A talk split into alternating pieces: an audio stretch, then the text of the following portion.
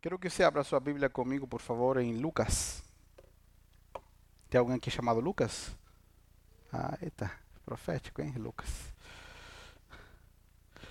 Lucas, capítulo 10.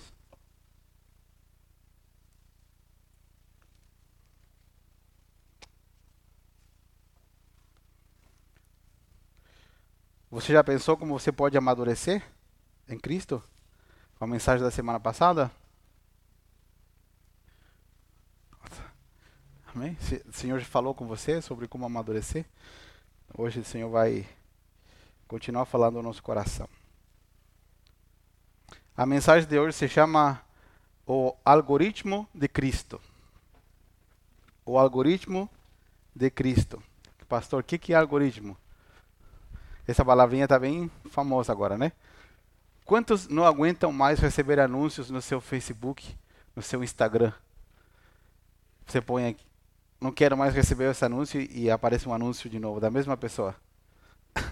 Isso é porque tem um algoritmo, tem uma uma pessoa trabalhando por trás que descobriu você, descobriu o que você gosta, as palavras que você procura no seu celular e elas aparecem. Tem uma forma de como você atrair um público.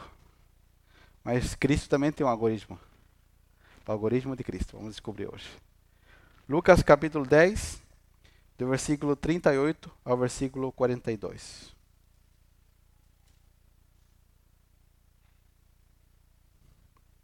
Vou tentar ser breve. Deixa eu colocar aqui.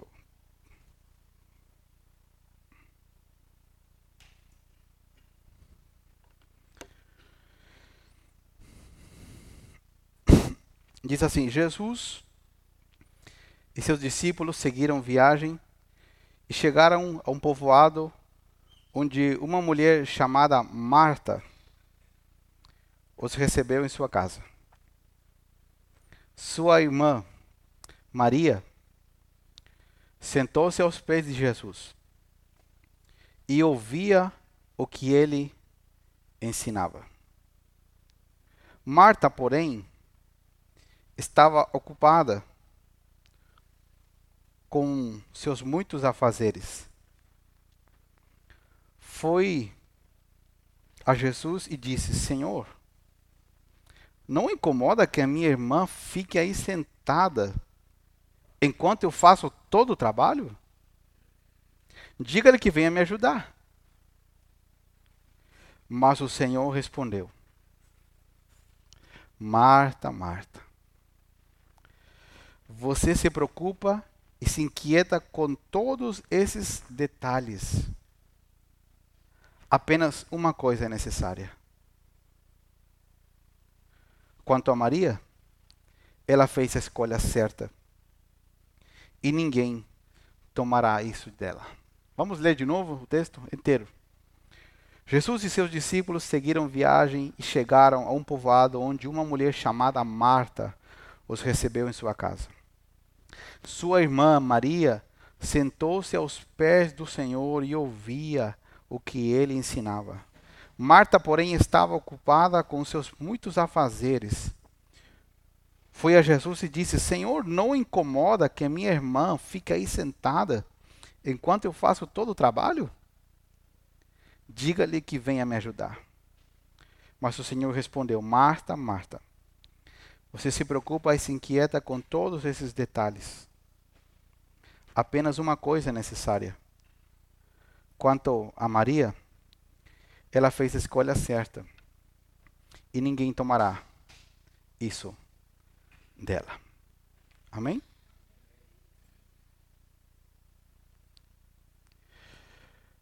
Na nossa vida cristã, nós, nos fazemos muitas perguntas, desde o início. E é saudável que a gente faça perguntas a Deus, faça perguntas às pessoas que conhecem a Jesus há mais tempo, porque é através delas que nós vamos descobrir qual o caminho que Deus quer que nós sigamos. A gente, quando vem de uma vida do mundo, é, vem com uma vida totalmente oposta àquilo que Deus nos propõe como uma nova vida. O Evangelho, por não ser uma religião que impõe nada, o Evangelho é a manifestação da vida de Deus em nós. E quando pessoas têm um encontro verdadeiro com o Senhor Jesus, experimentam o seu poder interiormente, elas começam a ser transformadas. E é a vida de Deus que começa a fluir dentro de nós e começa a modificar coisas, ao ponto de que coisas velhas já não fazem mais sentido.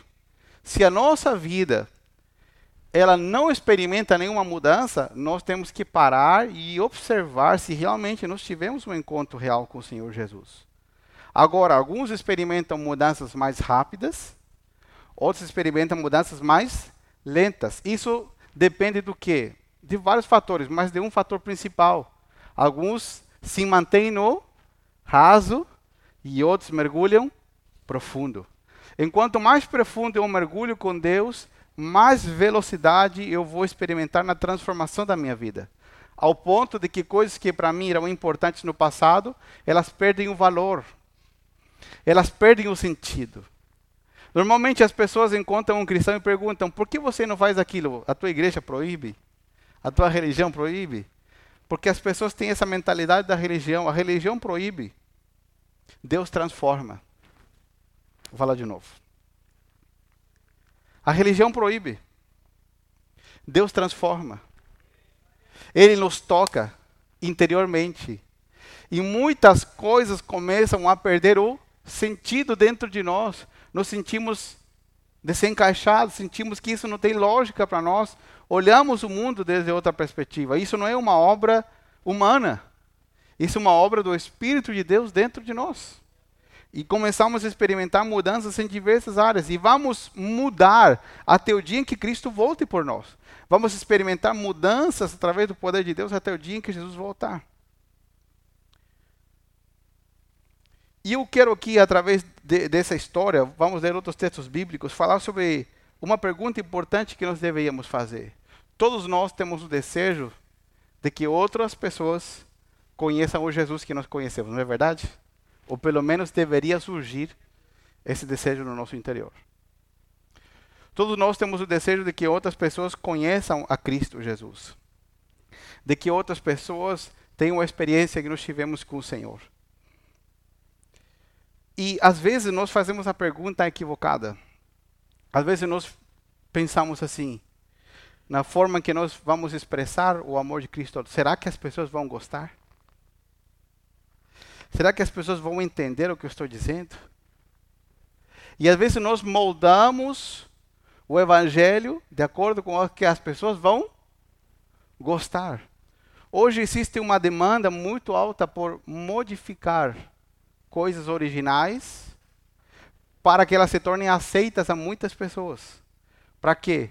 As pessoas tentam procurar qual é o algoritmo, qual é a forma e quais são os gostos das pessoas para nós vivemos numa sociedade que, segundo um escritor, chama de sociedade líquida. Por que sociedade líquida? Porque, com o passar dos anos, os valores foram se perdendo. Aquilo que era certo, hoje já não é. E aquilo que era errado, ah, é mais ou menos. E a sociedade se chama de sociedade líquida por quê? Porque o líquido quando você o coloca no lugar, ele vai tomando a forma daquilo que ele entra. E hoje as pessoas vão adaptando tudo de acordo com a realidade dos demais. Só que o evangelho é suficientemente poderoso. O amor de Cristo é suficientemente poderoso. A verdade das escrituras é suficientemente poderosa para mudar a vida de qualquer pessoa. É o poder de Deus. É incrível que quando Deus nos confronta, não sei como Deus faz isso. Eu acho que, não sei se a gente vai poder fazer essa pergunta na eternidade. Mas ao mesmo tempo que o Senhor nos confronta, nos sentimos amados. Nesse mundo que nós vivemos hoje, isso é quase que o, um, um palavrão. Por quê? Porque as pessoas dizem: não, se você me ama, você não pode me julgar. Se você me ama, você não pode apontar o meu erro. E quando nós vemos o Evangelho, é o contrário. É quando Deus nos mostra o nosso pecado, é nesse mesmo instante que Ele nos revela imediatamente que Ele nos ama. Na verdade, o amor de Deus só faz sentido para nós porque entendemos que éramos pecadores. Quando entendemos que éramos pecadores e que não merecíamos a graça, o amor, a bondade de Deus, é nesse momento que percebemos que somos amados. Porque mesmo sem merecer, Ele nos oferece gratuitamente o perdão e a graça abundante para a nossa vida. Amém? Normalmente, nós, quando vamos atrair pessoas, planejamos as coisas. Essa semana eu tive uma reunião com os jovens. Vão começar o culto de jovens dia 22 de julho. 22 de julho vai começar o primeiro culto de jovens aqui. Então, se você conhece algum jovem, algum adolescente, jovens e adolescentes, vamos botar para quebrar e alcançar muitos jovens para Cristo. Amém? Vai começar. Eu estava explicando algo para eles. Nós podemos planejar as coisas pensando nas pessoas. Eu posso pensar assim: será que ela vai gostar de sentar numa cadeira como essa? Será que ela gosta da, da, do. Como chama isso aqui? Carpete cinza. E isso não tem nada de errado, é bom. Mas a melhor pergunta é: será que Jesus vai estar aqui? Porque se ele estiver aqui, a cadeira pode ser marrom, pode ser um pedaço de tábua. E quando a pessoa entrar aqui, ela vai esquecer na cadeira que ela sentou. Às vezes nós fazemos a pergunta contrária. Estamos mais preocupados de coisas irrelevantes do que das coisas mais importantes. Às vezes, nós, outro dia, me escreveu uma, uma pessoa, a Daisy, está dando aula lá. Falou, pastor, estou conversando com uma pessoa assim, X, querendo evangelizar ela, como que eu faço para não. Como é a palavra que a Daisy usou? para não confrontar, não ofender. Não lembro qual foi a palavra que ela usou. Eu falei, Daisy, a melhor forma de você amar alguém é você dizer a verdade com amor. Porque foi isso que o Senhor Jesus fez com nós. Às vezes nós falamos assim: será que as pessoas não vão se sentir ofendidas com aquilo que eu estou dizendo? Na verdade é que se nós amamos as pessoas, a pergunta é: será que Jesus vai comigo quando eu vou falar com essa pessoa? E ele vai fazer ela entender o que ela precisa entender. Agora eu quero voltar para o texto bíblico. Amém? A Bíblia diz que Jesus foi na casa de uns amigos. Haviam três pessoas naquela casa: Lázaro. Alguém já ouviu falar de Lázaro? Se você não ouviu falar, Lázaro era um homem que era amigo de Jesus. Ele tinha duas irmãs, Marta e Maria. Naquele momento da Bíblia não, não aparece Lázaro, mas só aparecem as duas irmãs. E a Bíblia diz que Jesus chega lá. Quem gosta de receber visita em casa aqui? Vamos deixar essa pergunta. Tem gente que gosta, né? tem outros que não gostam. Receber visita em casa. É legal receber visita em casa, né?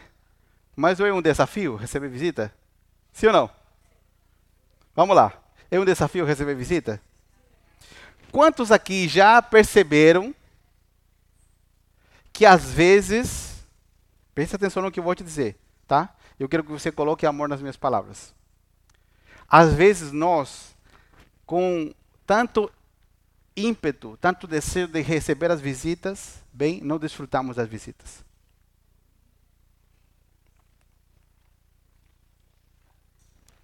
Vou falar de novo.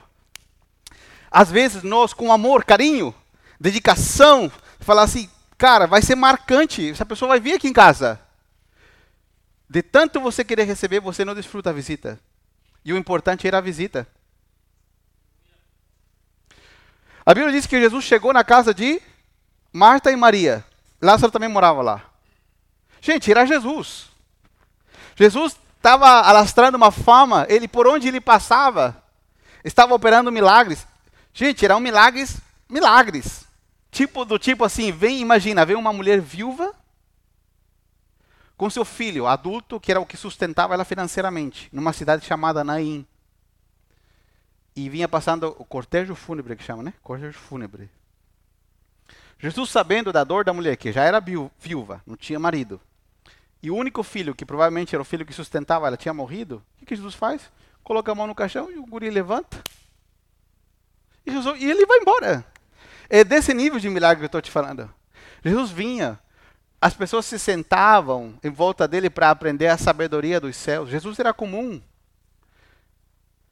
Muito provável que Jesus sentava no meio fio para comer uma coxinha, sem ter guardanapo para limpar. E com certeza ele limpava as mãos assim na, na calça. Porque ele estava preocupado da pessoa com quem ele estava sentado comendo a coxinha. Ele não estava preocupado se ia sujar a calça. E ele chega na casa dessas duas mulheres e elas o recebem. E segundo o que nós lemos no texto bíblico, as duas começam a trabalhar, preparar o café da tarde brasileiro. É? E fazer o preparar o café, esquentar o leite. Não sei o que comida que eles comiam na época. Mas o que a Bíblia dá a entender é que as duas começaram a trabalhar. Mas depois que ele entrou e começou a ensinar, uma ficou trabalhando e a outra sentou para ouvir Jesus. E sentou para ouvir. Só que aqui ficou trabalhando, estava agitada. E que a mesa e a xícara, não sei. Pensa aí, como que você fica quando recebe uma visita em casa? Ficamos, nós também ficamos. Você fica assim, ai que faltou isso. Será? Meu Deus, estou atrasado para comprar o pão de queijo. Não sei. Não é assim? vocês não moram no mesmo mundo que eu. Tá, ok. Não é verdade? A gente fica assim porque a gente fala assim: o que, que a visita vai pensar? Será que ela vai ficar triste que não foi bem atendida? E uma delas, Marta, ficou atarefada, preocupada de muitos detalhes dessa Bíblia. E Maria estava o quê? Sentada aos pés de Jesus. É por isso que em cultos como esse, da semana passada, dos outros cultos, onde às vezes a glória de Deus vem sobre nós, o Joãozinho e o Pedrinho saem transformados. E, sei lá, o José e Roberto, não sei se tem alguém que chama José Roberto aqui, mas é só o nome. Ele vai embora e a vida dele continua igual. Porque às vezes a presença de Deus está num ambiente e alguns estão trabalhando e outros estão sentados ouvindo. Às vezes nós estamos sentados, mas a nossa mente está. Às vezes o nosso. Estamos aqui no culto e você está abrindo o Instagram. E olha que eu nunca fico lá atrás para ver você, ninguém me contou nada. E você está aqui no Instagram e você está respondendo. Fuçando. Estamos aqui, mas às vezes estamos trabalhando. E Marta, vendo que a sua irmã estava sentada, ouvindo Jesus, disse: Senhor, você não está vendo? A gente lê, né? Você lê assim, e Marta disse: Não, mas não foi assim que ela falou. Ela deu uma dura e Jesus falou: Você não está vendo? Estou aqui preparando o café. E a minha irmã aqui me largou sozinha no serviço, ouvindo o Senhor. Manda ela que me ajude. Ainda deu uma exigência. Manda ela que venha me ajudar. Aqui, ó. Versículo 40. Marta, porém, estava ocupada com seus muitos afazeres. Foi a Jesus e disse: Senhor, não incomoda que a minha irmã fique aí sentada enquanto eu faço o trabalho? Diga-lhe que venha me ajudar. Você já percebe quando você visita alguém, quando as palavras mudam? Porque quando a pessoa te recebe, ela começa a falar, oi, principalmente quando está os filhos, né? Quem tem filhos aqui sabe que a gente. Agora, quando a pessoa é mais de confiança, já começa a levantar a voz com o teu filho. Não é verdade? Vamos lá. Vocês... E naquele momento, Marta já saiu da linha. Ela já falou com a sua irmã como ela falava no particular. Não, porque você tem uma linguagem diferente quando as pessoas vão te visitar, não é verdade? Ou só na minha casa que é assim? Foi na tua também? Ela já mudou o tom. Vê, manda ela que vem me ajudar. E o que Jesus disse? Marta, Marta, você se preocupa e se inquieta com todos esses detalhes. Mas apenas uma coisa Diga comigo, uma coisa, é necessária para mim. Quanto a Maria, ela fez a escolha certa e ninguém tomará isso dela.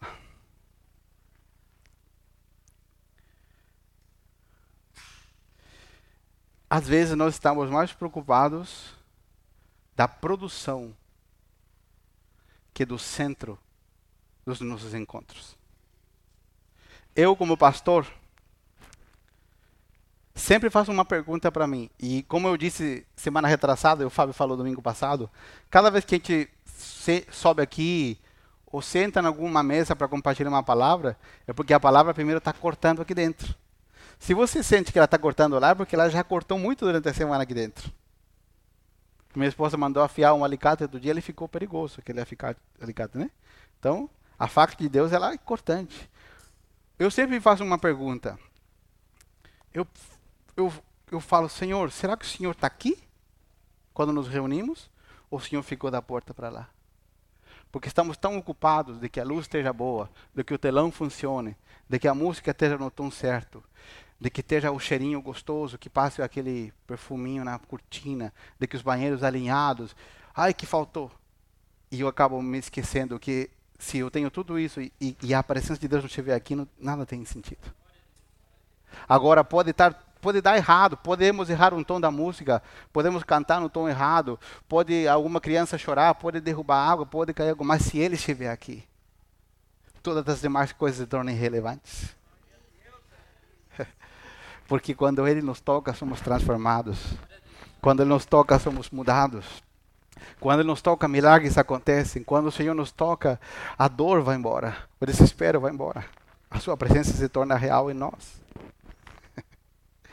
E a minha pergunta é, Senhor, será que eu estou ouvindo todo domingo, toda quarta-feira, sei o que sinto com as pessoas porque já se tornou mecânico, porque eu sei fazer?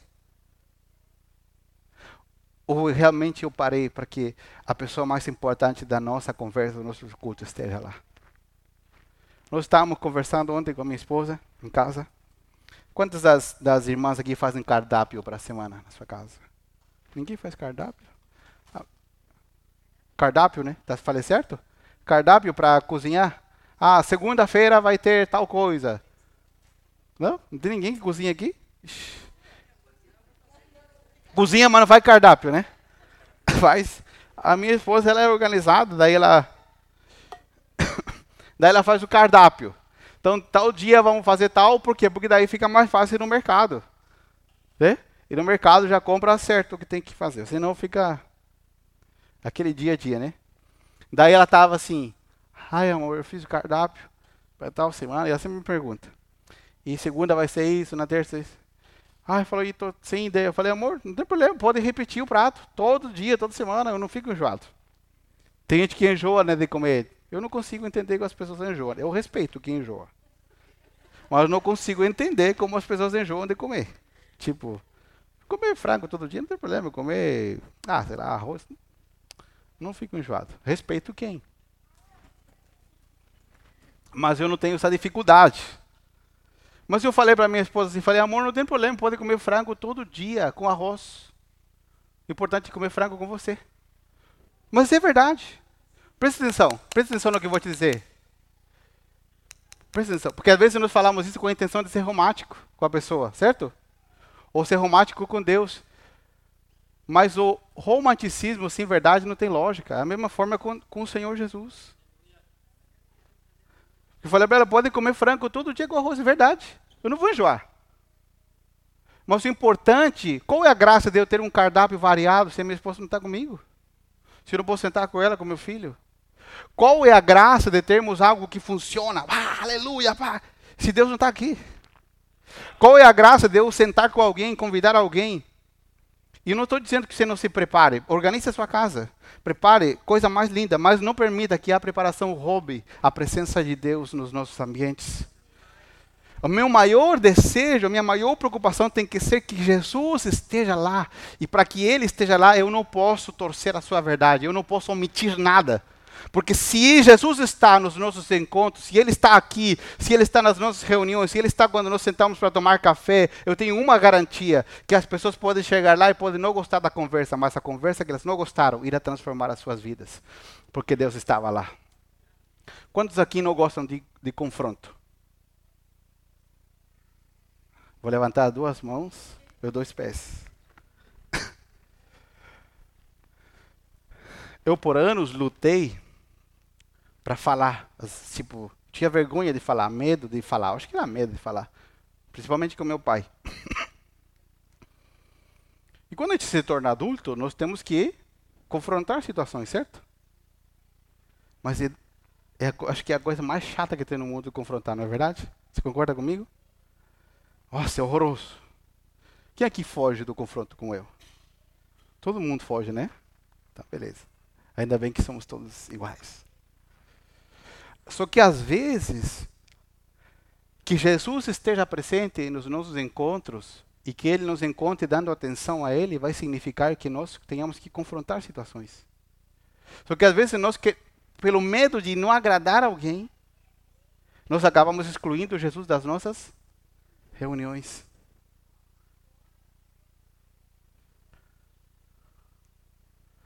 Porque quando nós queremos modificar o que ele é, ele não pode estar mais lá. Só que o que vai modificar tudo é que ele esteja lá. O que vai modificar a nossa reunião familiar, o que vai modificar os nossos cultos, os nossos encontros, é que ele esteja lá. E dar valor para aquilo que é mais importante. Eu quero avançar.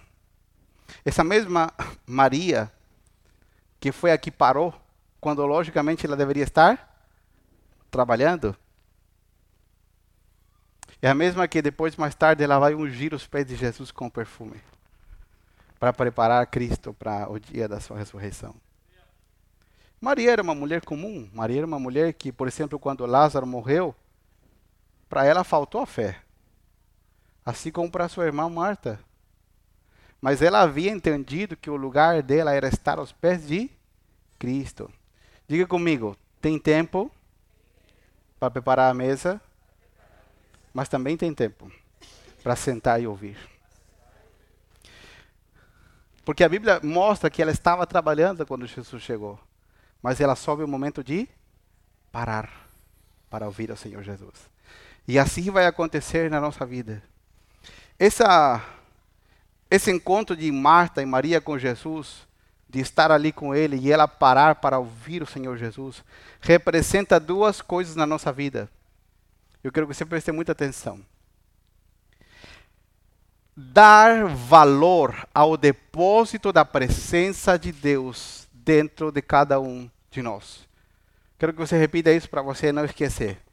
Diga, eu tenho um depósito da presença de Deus dentro de mim, que precisa estar constantemente cheio e transbordante.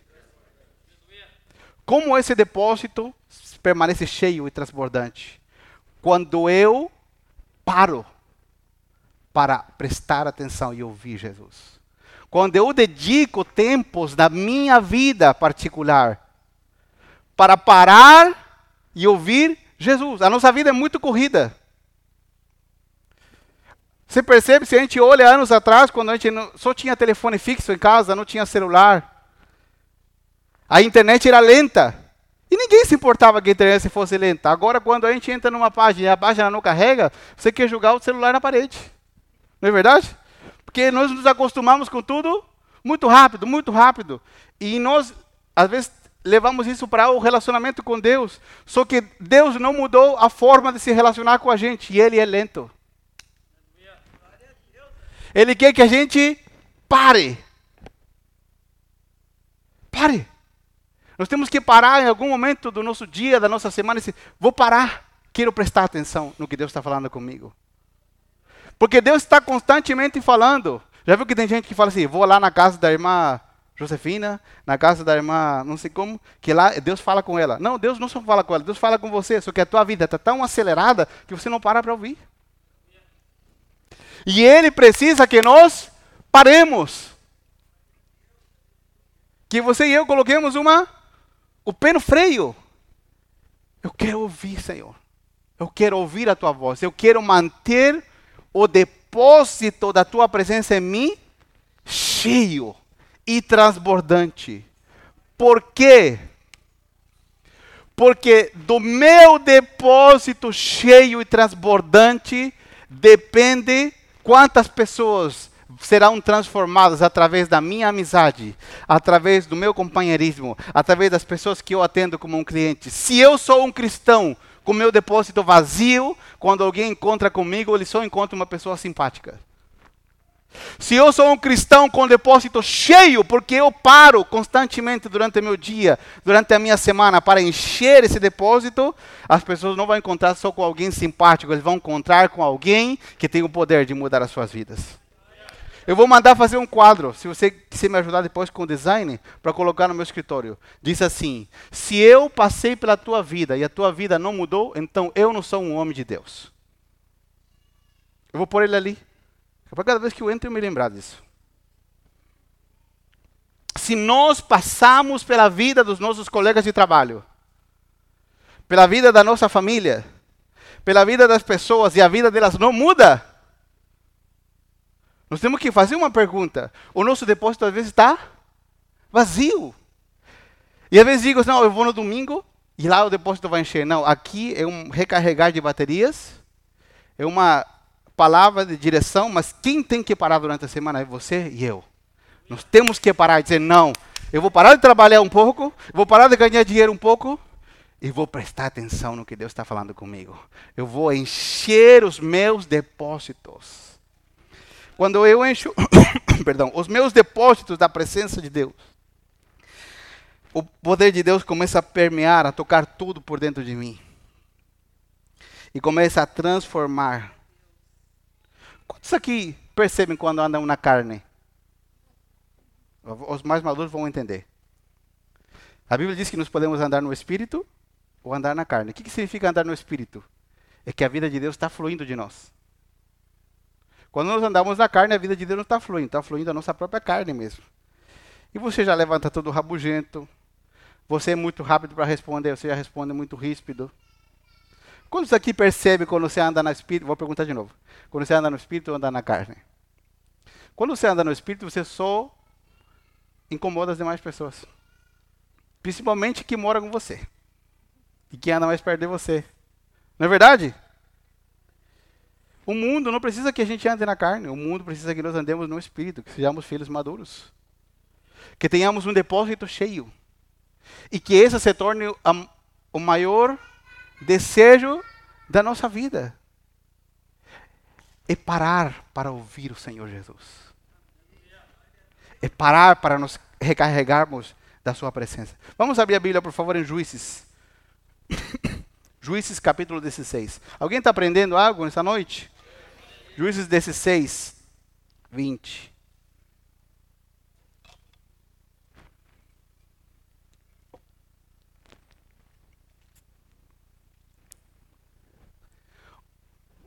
Olha aqui a história de Sansão, um homem cabeludo.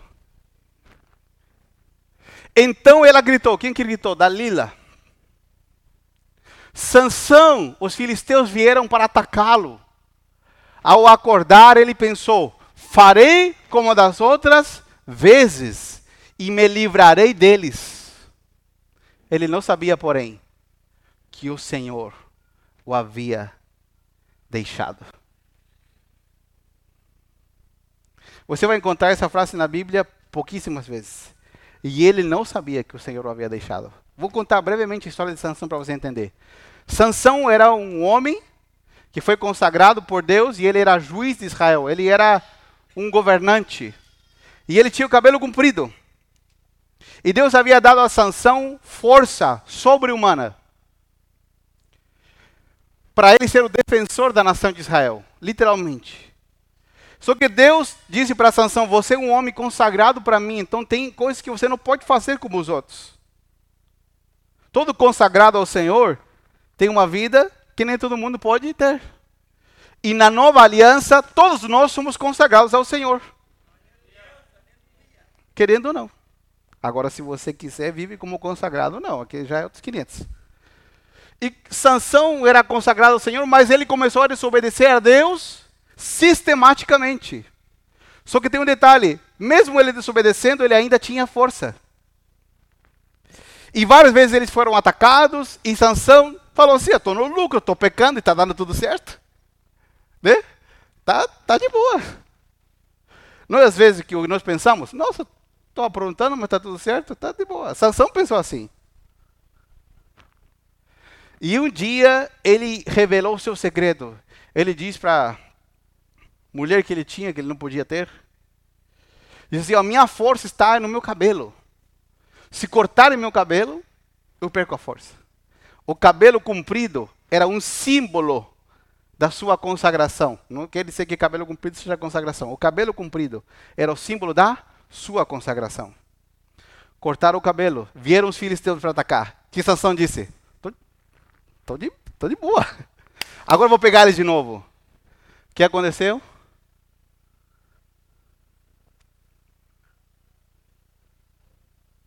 O ver, não, o versículo, o versículo que a gente, o 20, só o 20. Porém ele não sabia que o Senhor o havia deixado. Sansão não percebeu quando a presença de Deus tinha se esvaído da vida dele. E às vezes nós estamos aqui, nós vemos no culto, nós estamos fazendo alguma coisa, estamos aqui e lá e lá e trabalhando, e as coisas estão dando certo. Só que nós às vezes não percebemos que já estamos tão acelerados na nossa vida, sem parar para ouvir o Senhor, que quando chegar a hora em que você precisar da presença de Deus, porque, diga, preste atenção no que eu vou te dizer. Tem um momento na nossa vida em que nós dizemos assim: eu preciso de Deus agora, preciso da presença de Deus. É como você ter uma como chama aquele negócio? Dinheiro de emergência? Que fala? Fala. Reserva de emergência. Imagina você, você diz que tem uma reserva de emergência e você gastou, você não lembrava. E quando vê um problema, você diz: Não, vou pegar. Você vai e não tem. Sansão precisou do poder de Deus, mas o poder de Deus já não estava disponível. Porque Sansão havia abandonado a forma correta de viver diante de Deus. Vamos agora para o Salmo 51, por favor.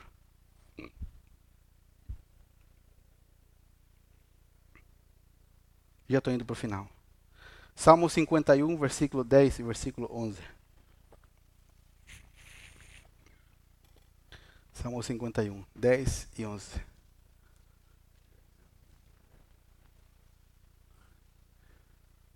O rei Davi falando aqui: Senhor, cria em mim, ó oh Deus um coração puro. Renova dentro de mim um espírito firme. Não me expulses da tua presença e não retires de mim teu Santo Espírito. Essa é a oração de um rei, do rei Davi. Se você ler a Bíblia, você vai perceber que Davi faz essa oração depois que Davi havia cometido um dos piores pecados da sua vida. Davi havia pecado com uma mulher, além de adulterar, daí a sequência é pior. Mas quando ele se arrepende diante de Deus, ele começa a orar e dizer: Senhor, cria em mim, cria em mim, Senhor, um coração puro. Mas Davi termina a sua oração nessa parte aqui dizendo: Não me expulse da tua presença e não retires de mim o teu Santo Espírito. Por quê? Porque Davi estava clamando pelo único necessário na vida de um homem: Senhor, que a tua presença seja abundante em mim. Mais do que nunca, mais do que nunca precisamos que a presença de Deus seja abundante em nós. Não é suficiente só sentar para ouvir. Nós devemos permitir que a presença de Deus seja abundante em nós. E a minha tarefa como pastor aqui é permitir que o Espírito de Deus fale com você, para que ele crie em você e em mim um coração sedento pela presença de Deus. Um coração sedento pela sua presença. Um coração que clame, Senhor, eu quero essa presença em mim. Vamos para o Salmo capítulo 23.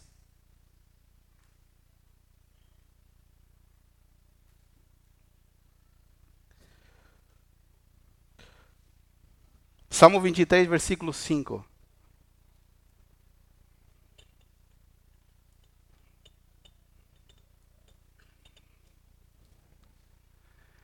Preparas um banquete para mim. O Salmo 23 começa assim: O Senhor é meu pastor, e nada me faltará.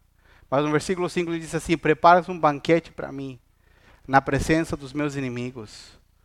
Unges minha cabeça com óleo, ou com perfume, uma melhor tradução. meu cálice transborda. O Salmo 23 fala do planejamento de Deus para nós. Como Ele é um bom pastor. Como Ele é aquele que nos guia para lugares de águas tranquilas, para lugares onde tem pastos verdejantes. Como Ele é aquele que nos consola, como Ele é aquele que nos guia. O Salmo 23 diz que Ele é um Deus que prepara para nós um banquete diante dos nossos angustiadores. Ele diz que Ele é aquele que nos unge com um perfume a nossa cabeça. E ele diz que ele é aquele que quer fazer o nosso cálice transbordar. Sabe o que é o cálice transbordar? Presta atenção nessa taça aqui, esse cálice. Essa é a nossa vida. Esse, esse, esse recipiente aqui é a nossa família, os amigos do trabalho. E eles precisam ser tocados pela presença de Deus que está em nós. E quando nós recebemos de Deus num culto, nós voltamos para casa às vezes com o cálice mais ou menos, meio cheio. E nós vamos esvaziando o cálice e vamos tocando as pessoas. E vamos tocando as pessoas. Só que de repente, lá por terça-feira de manhã, o cálice já esvaziou, já está seco. E nós estamos na corrida, na corrida, e do trabalho e das coisas. E você já anda na carne já. E o cálice já está seco. E nós não paramos. E começamos a aprontar de novo, porque nós temos que nos reencher. E o que, que Davi disse? O Senhor quer que meu cálice esteja tão cheio, que esteja assim, ó. Transbordando transbordando, tem tanto abundantemente que ele está sempre cheio, sempre tocando outros. Sempre cheio, sempre tocando outros. Esse é o planejamento de Deus para nós, mas para que isso aconteça, você e eu temos que tomar a atitude de Maria. Pare para ouvir. Pare para ouvir. Pare e se concentre para ouvir o Senhor Jesus. E termino dizendo duas coisas. Quando você receber pessoas na sua casa, quando você planejar algo, quando nós organizamos algo aqui para nos reunir, as pessoas que realmente nos amam e as pessoas que nós amamos, elas não estão preocupadas tanto do nosso serviço. Estão preocupados da nossa presença.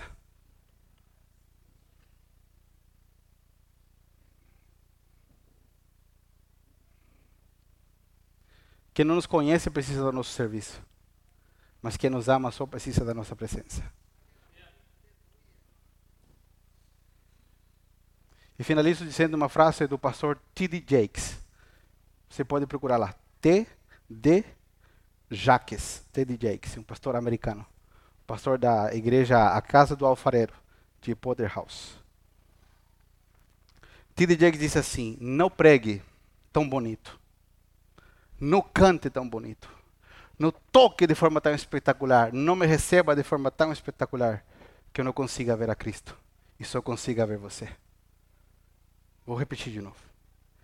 T.D. Jakes disse assim: Não pregue tão bonito, não cante tão bonito, não toque tão bonito, não prepare tão bonito, que eu não consiga ver a Cristo e só consiga ver você.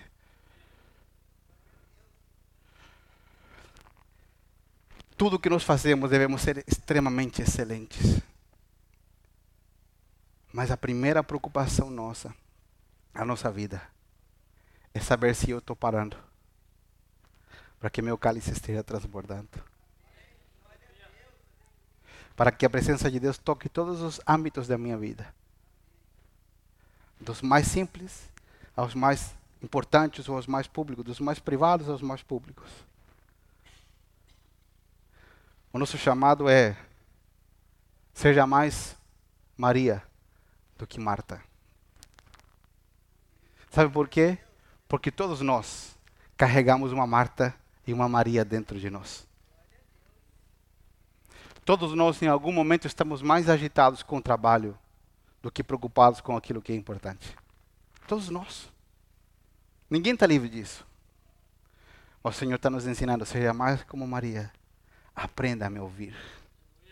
Que às vezes eu estou fazendo para Deus 3, 4, 5, 10, 15 coisas. Deus diz, eu não te pedi nada disso. Eu só queria sentar com você.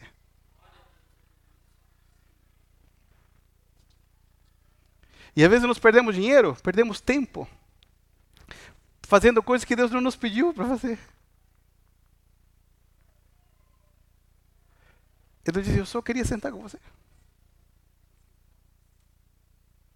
Às vezes nós preparamos um caviar e Deus diz, eu só queria comer um ovo frito com você. E sentar com você. Eu só queria que você parasse para me ouvir. Que a tua vida mudaria. Irmãos, eu tenho temor de Deus. Porque eu penso e digo, Senhor, será que nós estamos vivendo, fazendo o que o Senhor quer? Porque o que interessa. Sabe o que, que importa? Não importa às vezes muito o que temos ou o que não temos. Eu já falei isso várias vezes aqui, mas vale a pena lembrar. Houve uma fase nossa em Curitiba, minha sogra sabe disso. Ela estava pastoreando no interior do Paraná. E nós estávamos em Curitiba e o Senhor nos desafiou a abrir mão do nosso salário durante um ano. E nós, malucos, fizemos isso. Abrimos mão do nosso salário por um ano. Ofert... Todo mês que eu recebia meu salário como pastor, eu ofertava meu salário todo mês, durante um ano. E foi um ano difícil. Porque tinha muitas coisas que a gente não podia fazer. E nesse ano, obviamente, nós andávamos a pé. E quase todo culto tinha pessoas que nos levavam de carona. E tinha um casal específico que nos levava de carona durante a semana. Quando passou o ano, eles nos disseram assim, pastor, Glória a Deus porque você não tinha carro. Porque levar vocês para casa foi o maior presente que Deus nos deu durante todo um ano.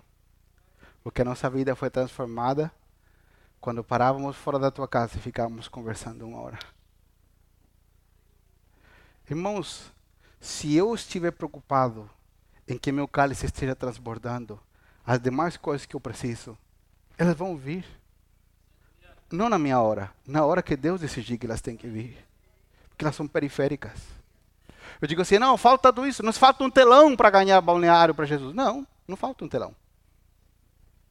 Nos falta mais luzes? Não, não falta mais luzes. Só falta mais Jesus. O resto é periférico, não importa. As pessoas têm fome e sede da presença de Deus. E aonde você estiver no dia bom no dia mais ou menos, no dia em que você diz, esse é o pior dia da minha vida, se você estiver transbordando, lá Deus vai operar através da sua vida.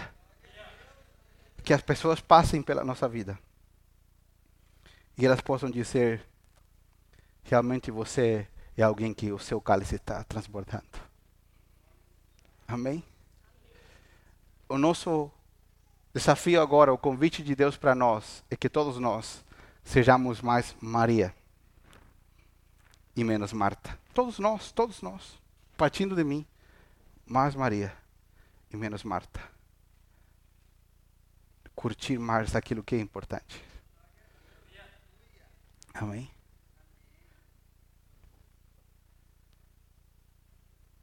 Quero te convidar a ficar de pé por um momento.